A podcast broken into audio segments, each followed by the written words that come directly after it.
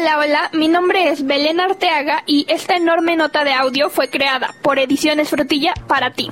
El día de hoy te contaré cómo se exploran y problematizan los discursos socialmente aceptados respecto a los roles de género en la novela de Yolanda Pizarro, Los Documentados.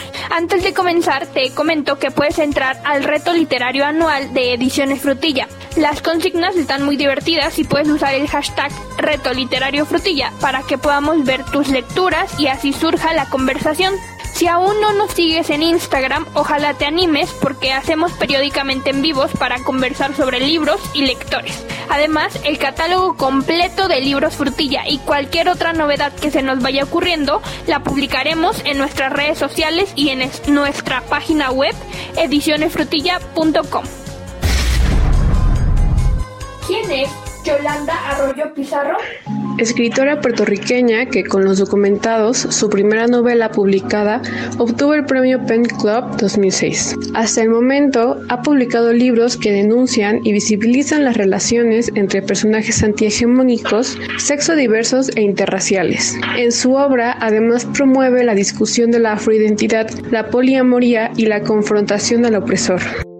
En los documentados, la ideología patriarcal que piensa a las mujeres como seres sumisos y dependientes de un hombre está presente y es constantemente cuestionada con las personalidades complejas de Kapuk, Vitito y Karen, el núcleo familiar presente en la novela. La sinopsis de los documentados dice que esta novela retrata las desventuras de la inmigración ilegal dominicana a la isla de Puerto Rico en un drama de odio, prejuicios y desilusiones. Pero astutamente no dice quién hace ese retrato. Es Kapuk, una muchacha sorda, quien gracias a sus descripciones hipersensoriales y ardua labor de documentación nos introduce a los lectores y lectoras en las condiciones de la llegada de los inmigrantes ilegales a la playa Tereque. Es también Capú quien, a pesar de su condición y género femenino, cuenta con una libertad de acción más allá de lo que dictan los usos y costumbres.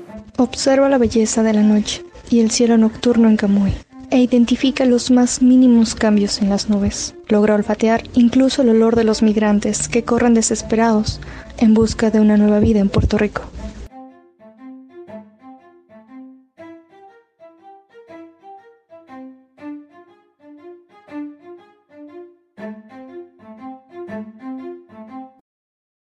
Kapuk escribe todo lo que observa arriba de su árbol Humberto. Él le da cobijo todas las noches. Kapuk le habla, le escucha y le confiesa todo lo que no puede confesarle a ninguna persona. Es su mejor amigo y es el lugar en donde Kapuk se siente más libre. Todas las noches sale sola a la playa, a aprender un poco más del mundo que la rodea.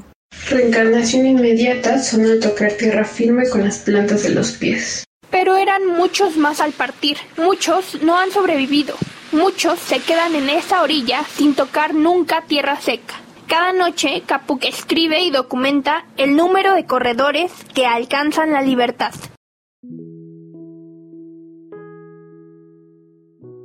Pronto también conocemos a Karen, la bella mamá de Kapuk y Vitito, que trabaja en una farmacéutica y es una mujer guapa y divorciada. El camino de aprendizaje del personaje de Karen es mucho más complejo, pues por un lado tiene el carácter independiente que proviene de su madre, Petronila, una mujer fuerte y desilusionada del modelo machista de las relaciones románticas, y también dentro de su crianza le tocó escuchar los discursos de su padre, quien llamó amar con locura a un crimen.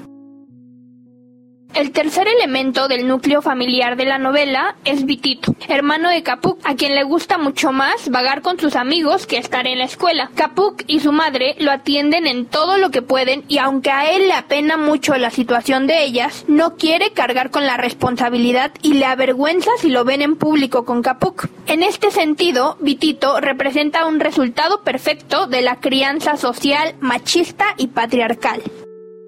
Me da pena todo ello me convenzo una vez más que eso no es lo mío, que no pienso quedarme a vivir aquí. Hay que irse, largarse.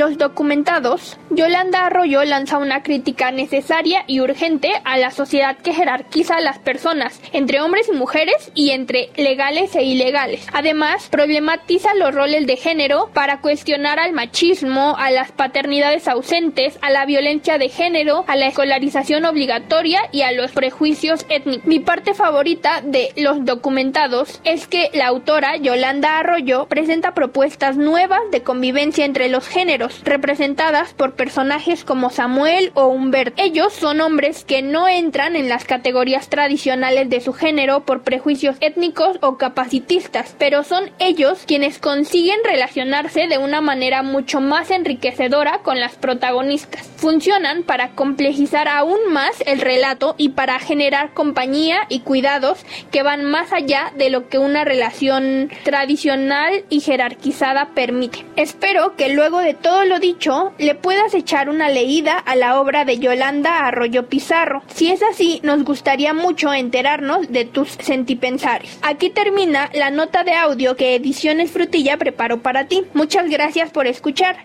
Mi nombre es Belén Arteaga y recuerda que puedes descargar fácil y gratis el catálogo completo de libros Frutilla en nuestra web edicionesfrutilla.com. Hasta la próxima.